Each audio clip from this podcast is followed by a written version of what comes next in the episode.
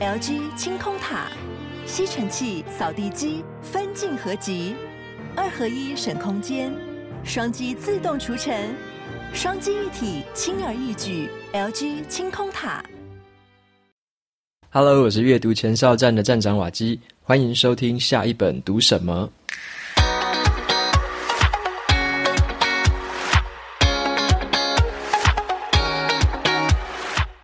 今天我想要和大家分享的这本书，它的书名叫做《真正的快乐处方》。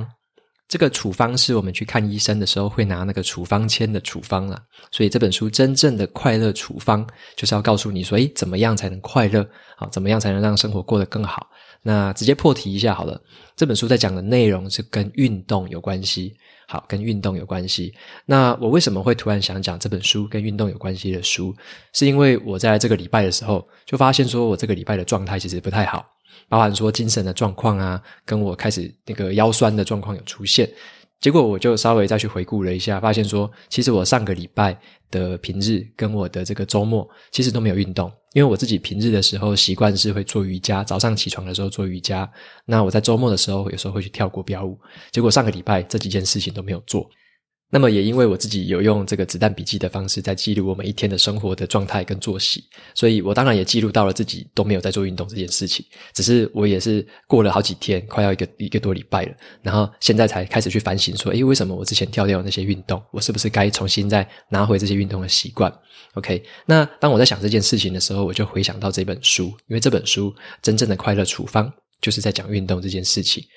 对我自己而言是会很明显的感觉到这个差异啦，因为我之前的话都是有持续运动的习惯，结果到最近这一个多礼拜没有运动的习惯之后，所出现对身体啊、对精神上的一些副作用就开始有感感受到。好，那这样子的状况就是我很明显的察觉了，那我也接下来也会做一些动作去改变这样子的习惯，重新回到以前的这个好的习惯。但是呢，这今天要分享的这本书呢，就是想要跟你讲一下说运动。跟我们人类的这个，尤其是跟大脑之间，到底有什么样的关系？那为什么这本书要强调这件事情？OK，那我就来介绍一下今天这本书，好，然后会讲一下这个运动跟大脑的关系之外呢，还会讲一下运动实质上可以带来什么样的好处，给大家做一下参考。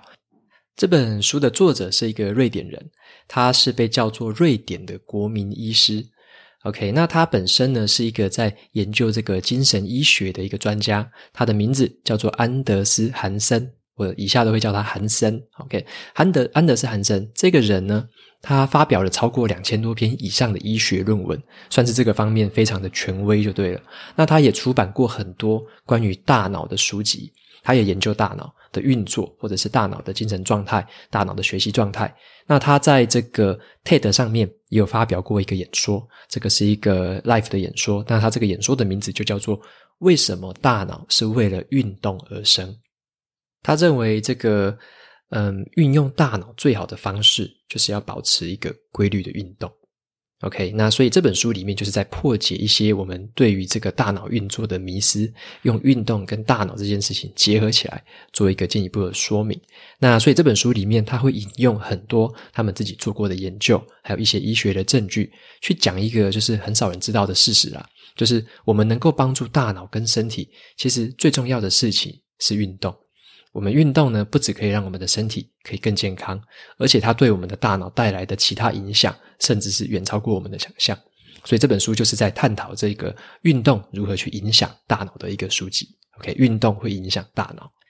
那么在这个书本的一开头，韩森呢，他就有讲了一件事情，就是说为什么大脑是为了运动而生？他刚刚讲的那个影片的标题嘛，为什么大脑是为了运动而生呢？那这个论点就是来自于这样子。其实人类这个数百万年以来，这个身体跟大脑演化的这个速度，其实是远远比不上我们自己这个科技进步的速度，还有我们生活模式改变的这个速度。所以现在我们自己在使用的这颗大脑，其实呢，它是一颗石器时代的大脑，它只是生活了在这个数位时代而已。它的本质上是跟以前石器时代的大脑没有什么差别的。所以，我们现在虽然现代人很喜欢就是久坐不动嘛，可能工作一坐就要坐好几个小时，但是我们身体跟大脑其实是生活在大草原上的一个狩猎者，身体跟大脑还是习惯以前那样子狩猎者的模式，只是我们不知道，我们把我们现在的生活模式套在我们自己的身体跟大脑身上。在这边，我们打个比方好了，我们把这个人类的整个演化史浓缩成一天二十四小时为一个单位好了，整整个人类的演化史哦。好，结果呢，在这个人类一直演化，一直演化，到了半夜，半夜的这个前二十分钟，哦，就是十一点四十分的时候，半夜十一点四十分的时候，这个时候呢，人类才从以前的这种狩猎人、狩猎的这个生活，进入到了这个农业的生活。也就是说，演化了这么久，结果才在这个前二十分钟，从这个猎人变成了农夫。好，前二十分钟是这样子哦。结果呢，直到了这个午夜的前二十秒的时候，也就是十一点啊五十九分四十秒的时候，前二十秒的时候，我们人类才真正进入了工业时代。结果呢，在接下来到了午夜的前一秒钟，这个时候我们才进入了所谓的网络时代。也就是现在，其实还不到一百年的时间嘛。我们这个前一秒钟才进入了网络时代，所以你可以想象的是说，演化是一个非常漫长的过程。人类在这个二十四小时的演化里面，其实本质上的这个大脑跟身体的这个基基因其实都是相同的，尤其是大脑的结构，跟以前数万年前的这个人其实还是一样的。所以我们可以这么说，大脑它的本质上呢。他其实并不知道说，这个外面的世界已经变得不一样了，外面已经变成一个数位化的世界，变成一个超级快速的世界。大脑其实他也不知道，大脑反而会认为他还是活在以前的草原上，因为这么久以来，人类都是以一个狩猎者的姿态在这个地球上生存，所以他很自然的会认为说，你只要去多运动一点嘛，多去跑动一点，多去打猎，好，多去外面走一走。你的这个整个身体啊，跟大脑的这个运作就会变得更好。所以一直以来，大脑要维持一个很好的状态，就是要跟运动有点是相辅相成的状态。你必须要借由运动，让大脑来运作得更好。接下来的话，我就分七个部分来说明一下，这个运动之所以可以帮助到我们，甚至可以帮助到大脑，是因为什么？那它可以帮助到哪一些的层面？好，第一个呢，是运动可以纾解我们的压力。还有增加我们的抗压力。为什么可以纾解我们的压力呢？原因是因为我们人类以前或者说现在，在面对任何危险的时候，大脑其实都会让我们产生一个反应，叫做心跳会加速，然后我们的这个知觉会变得越来越敏锐，整个人呢就会进入了一种有点像是备战状态，因为你遇到了危险嘛，你整个人会有点备战状态的感觉，然后甚至是压力越越来越大。但是呢，这个时候，你如果是每一个礼拜呢，你都可以做两到三次的运动的话，你让身体跟大脑去习惯一件事情，就是心跳加速这件事情，其实并不会带来恐惧。你透过运动，让大脑知道说，这个心跳加速是一个常态，反而是可以让你去呃迎向一些比较乐观啊、正面的一些变化的一些来源，因为你可以透过运动，然后去让你的心跳加速。让心跳加速这件事情变成是一个常态，让大脑知道说，诶，有时候心跳加速其实是因为，嗯，我在运动，我可能是要做一些好的事情，并不是因为每一次的心跳加快都是让自己更紧张、压力更大。这个当然也需要是比较规律，然后比较长期性的一个运动，才可以慢慢的让这个大脑熟悉这件事情。熟悉了，就是心跳加速并不是代表压力大。那再进一步的来看哦，就是如果你要透过运动达到舒缓压力这个功能的话，其实你采取有氧训练会比起重量训练更为的有效。OK，这个是因为它有很多的一些医学证据证明这件事情的，所以有氧训练的效果对于缓解压力来说是比较有效的。那至少呢，你要进行二十分钟以上的有氧训练。如果你的耐力更好的话，你甚至可以训练更久。而且，就是透过这种持续性的这个有氧训练，也可以教导你的身体不要对压力反应过度。它进一步的就可以提升了你自己对于这个压力的抵抗能力，也就是所谓的提高我们的抗压力。所以，运动的话会有这样子的一个效果，缓解压力，更增加我们的抗压力。第二个好处呢，运动能让我们的注意力更加的集中。为什么可以有这个好处呢？哈，运动它其实会让大脑产生一种很专注的效果，因为你可以去想象说，我们以前啊，人类在远古的时代的时候，如果你是猎人，你要外出打猎的时候，你在运动、你在跑动的时候，会让这个猎人其实他会提高他的专注力，跟提高他的敏锐度。也因此呢，大脑它很自然而然的，就是会把运动这件事情跟提高专注力这件事情连接在一起。而且在运动之后呢，假假如举个例子来说好了，假如说你是去跑步，跑步的时候你的注意力会提提高。那在这个过了这个运动，过了可能之后的几个小时之内，这个注意力的这个效果才会慢慢的下降。所以你这个保持注意力可以维持好长一段的时间。也因此。这个韩森他建议我们最好都是在早上的时候才去运动，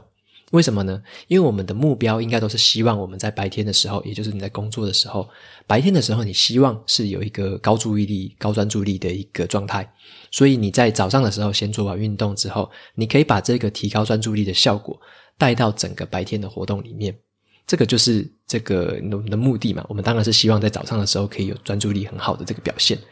再来呢，就是你不要在入睡前做激烈运动。为什么？因为你在 睡睡觉前做激烈运动的时候，当然有一个坏处，就是说你在这时候提高注意力干什么？因为你要睡觉，你要睡觉应该是要一个涣散的状态，让你的身体也放松，大脑也很放松。这个时候你去提高注意力，其实是比较没有意义的。好，那可能也会影响到你的睡眠。在另外一本《我们为什么要睡觉》这本书也有讲到，不要在睡觉前做很激烈的运动，那会影响你的睡眠品质。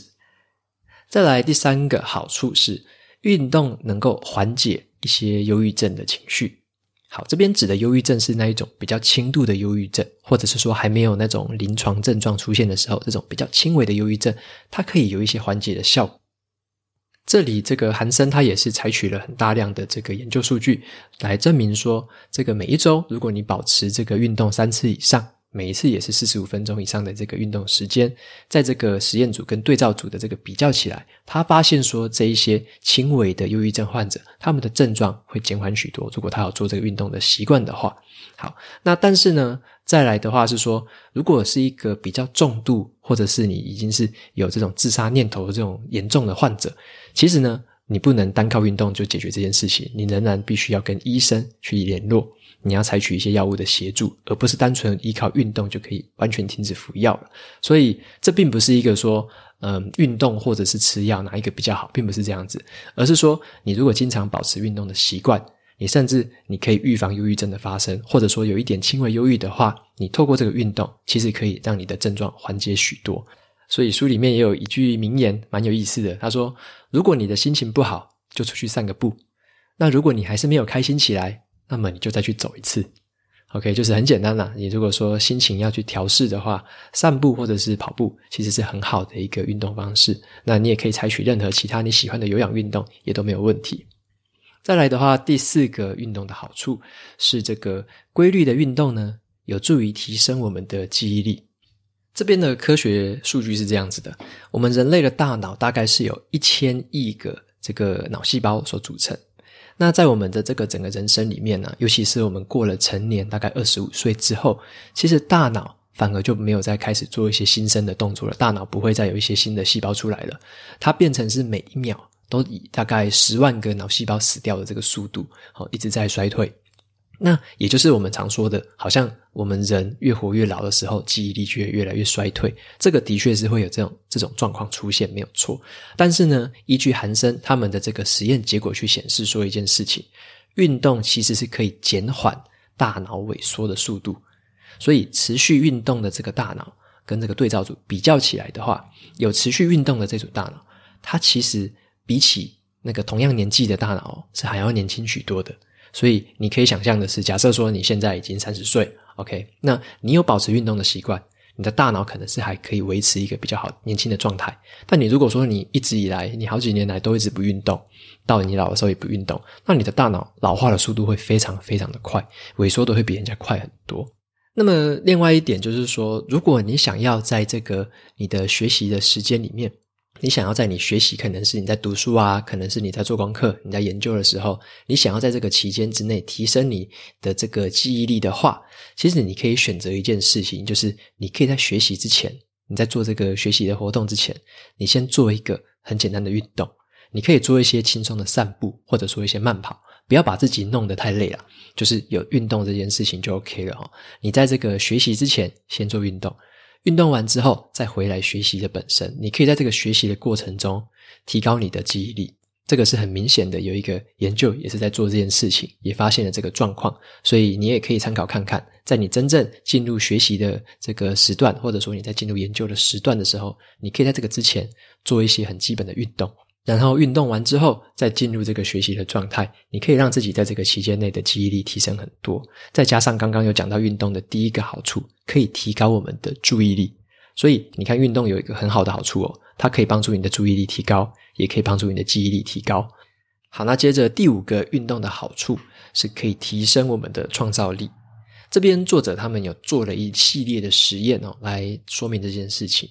以前我们可能会有听过一个说法，是说我们人类啊，如果你在这个生活周遭的环境是不同的话，哦，就是我们假设说你今天在图书馆。你明天在这个咖啡厅，然后后天肯定又在体育场。你的这个环境不同的时候，你可以激发我们的创意嘛？有些人可能会听过这样子的说法，但是作者他认为这个说法其实是是一个迷思啊。他认为其实运动的效果跟这个换环境的效果其实是差不多的。他们有做这个实验就是这样子，他们让两组不同的人哦，一组人他是在这个很多不同的环境里面去散步，也是固定散步一个三十分钟到一小时的时间。好。那他们在这个环境，不同的环境散步，另外一组人呢，是被规定固定在跑步机上去散步，OK，就是固定待在同一个环境里面去散步。那另外一组人是会换环境去散步。他们发现最后评量起来的效果，两组人他们的创意力都有显著的提升，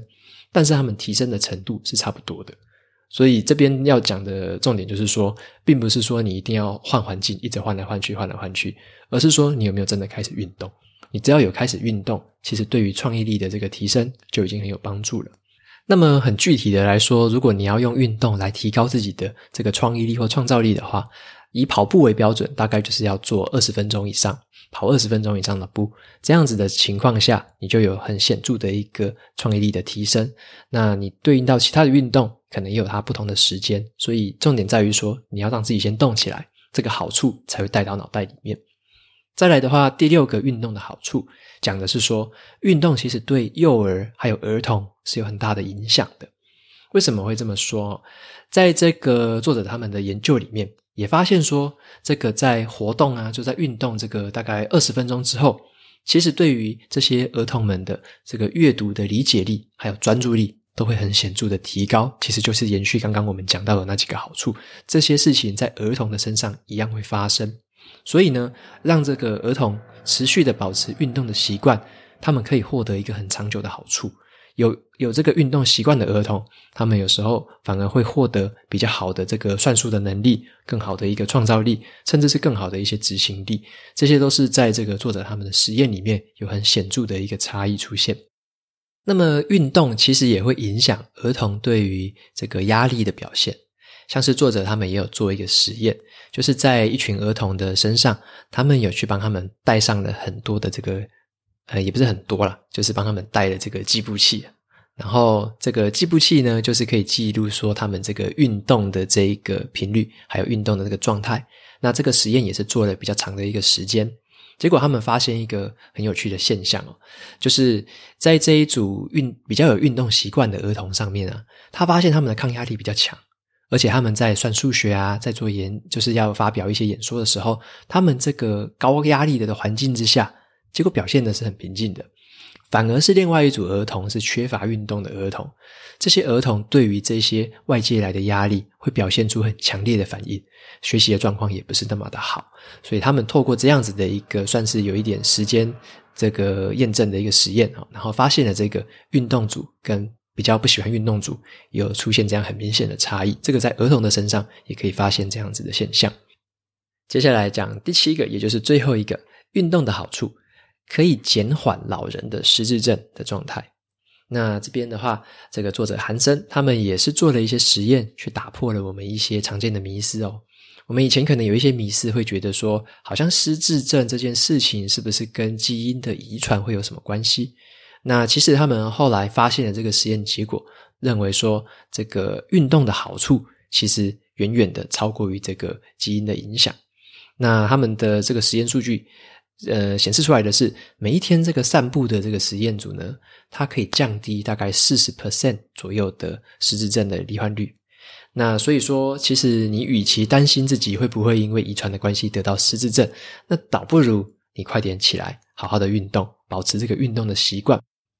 所以，如果你的家中有这个长辈啊，或者是一些比较年迈的这些亲人，那他们如果有这个运动的习惯，你应该要给他们非常好的支持。但是，他们如果没有这个运动习惯，可能是长期的喜欢坐在呃沙发前看电视啊，或者说完全都不喜欢出门走动，然后这样子的状况，你反而要为他担心，因为这样子的情形，像刚刚有提到的，脑袋的衰退是会比较快的。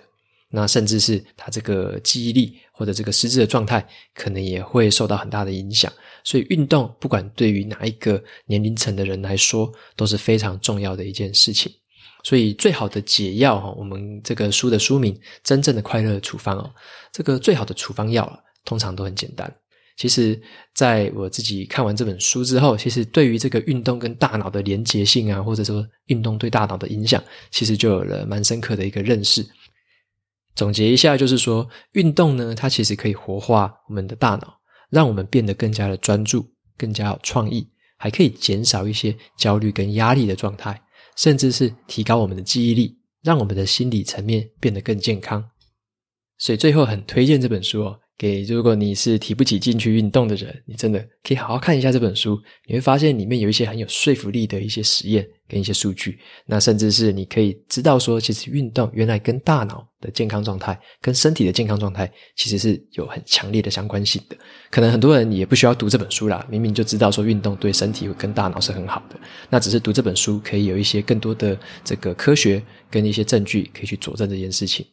那么在这读这本书的时候呢，其实我也有在想到另外一本书，叫做《为什么要睡觉》。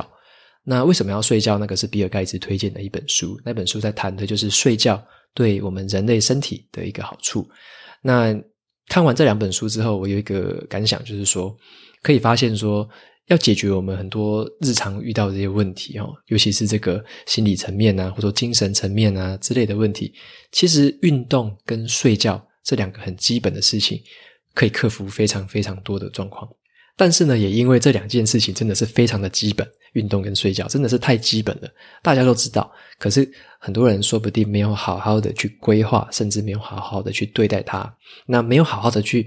对待这两件事情的话，其实衍生出来的一些副作用可能是更多的，可能是我们要用其他更多的手段再去弥补，说不定也弥补不好的。那么在最后，我也加码分享一下，就是最近我刚好有上到一个线上课程。那这个线上课程是在谈所谓的提高个人的生产力。那这个作者呢，这个线线上课程的作者呢，他就有讲说，提高生产力其实关键并不是说，呃，最关键的啊，并不是说什么要时间管理啊，什么一天几个目标啊，然后你要呃一天做几件事怎么做啊，什么时段做。他说最重要的都不是那一些，提高个人的生产力，最重要的是。所谓的健康，那构成健康有三个主要的要素，第一个就是运动，第二个是饮食，那第三个是睡觉。那我就单独谈一下运动这件事情。那这个提高生产力这件事情呢，这个课程的作者他就认为说，我们常常都知道说好，你知道运动很重要，可是你有没有把运动这件事情规划在你的行事历里面，规划在你每一天最重要的事情里面？如果你没有把这件事情规划进去的话，你又怎么会说这件事情很重要呢？那也常常因为说我们没有把这件事情对待得很重要，没有把它规划进去，结果常常错过它或常常跳过它，久而久之，你没有培养起这个习惯，你没有运动的习惯，当然这个健康这件事情它就不会发生嘛。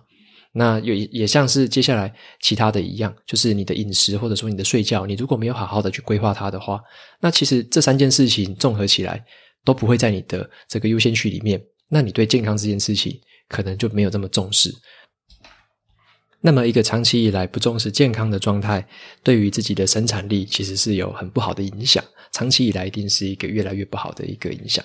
那所以作者他就很建议的是说，对于如果是对于运动这档事情啊，在这个课程里面他就有提到，最推荐的时段就是起床之后的这个时段。起床之后做三十分钟的运动，或者说任何的时间都可以。你只要在起床之后做你喜欢的运动，无论你喜欢做瑜伽，你喜欢做慢跑，你喜欢做一些伸展操、有氧操，都可以。起床之后做运动是很好的一个安排，因为这代表了你把运动这件事情，好，也就是健康的其中一环，当做是你一天之中最重要的第一件事情，你把它先完成了。先完成之后，再展开新的一天。OK，那这也就带到了刚刚这本书这个真正快乐处方的这本书里面讲的几个好处嘛。运动之后，你可以维持好长的一段专注力的时间，可以提高你的记忆力，可以提高你的创造力。所以你在一天的一开始做运动之后，你在接下来的这一天，你只要不要做得太精疲力竭了，在接下来这一天都可以持续带来很好的一个正面影响。所以这也是这个课程里面又点醒了我很重要的一件事情。那也对应到今天跟你分享的这本书，也就是运动这件事情，你可以去规划一个属于你自己的时段。以我自己就是身体力行这么久以来，我还是最建议的时段就是起床之后的可能是半小时或一小时，在这个时段做规划，应该是最容易执行跟最容易遵守持续下去的一个好习惯。今天的书就先分享到这边，接下来的话来念一下 Apple Podcast 上面的读者评论。这个读者叫做 Jenny Long，好，Jenny Long 他留的留言标题是“复习重点的好工具”。他说呢，不少瓦基介绍的书我都会去买来看，读了雪球速读法之后，我又会再试着去重复阅读一次已经读过的书。但是最近发现瓦基的下一本读什么 Podcast 内容还可以帮助我快速复习已经读过的书，让我在无法坐下来阅读的时候，比如说这个通勤的时间，仍然可以用通听的方式来做重点回顾，加深记忆，真的好方便实用哦。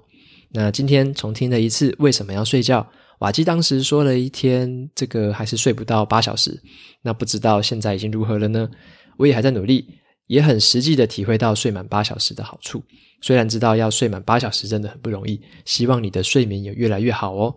OK，那这边也很感谢你的留言，很谢谢你。那我也很诚实的跟你说，我现在还是没有睡满八小时。我现在的时间大概都是在六到七小时左右，有接近七啦，但是我还是一直没有办法突破睡七小时的这一个门槛。所以我自己的情形大部分都是会自然醒了，就是睡到大概六个多小时左右，然后就会自然醒了。那醒来之后其实也就睡不着了，所以好像变成说是不是睡六个多小时就可以睡饱一样，我不晓得。长期以来都是这样子。那当然我也很期望说是不是有一天可以真正睡去睡满八小时。那我可能还要再重新看一下为什么要睡觉这本书，可能要重新去分析一下里面的诀窍，跟里面有没有一些东西是我之前可能有盲点忽略掉没有注意到的事情。OK，也感谢你的留言，然后也谢谢你的提醒。如果哪一天我真的有实质的做出了改变，肯定也会再跟大家做一些进一步的分享。OK，那今天的节目到这边进到了尾声。如果你喜欢今天的内容，我分享的东西对你也有所帮助的话，欢迎追踪下一本读什么，也到 Apple Podcast 上面帮我留下五星的评论，推荐给其他有需要的读者。我每周呢也会在阅读前哨站的部落格还有 FB 粉专上面分享一篇读书心得。喜欢文字版的朋友们，别忘了去追踪还有订阅我的电子报，这是对我最好的支持。好的，下一本读什么？我们下次见，拜拜。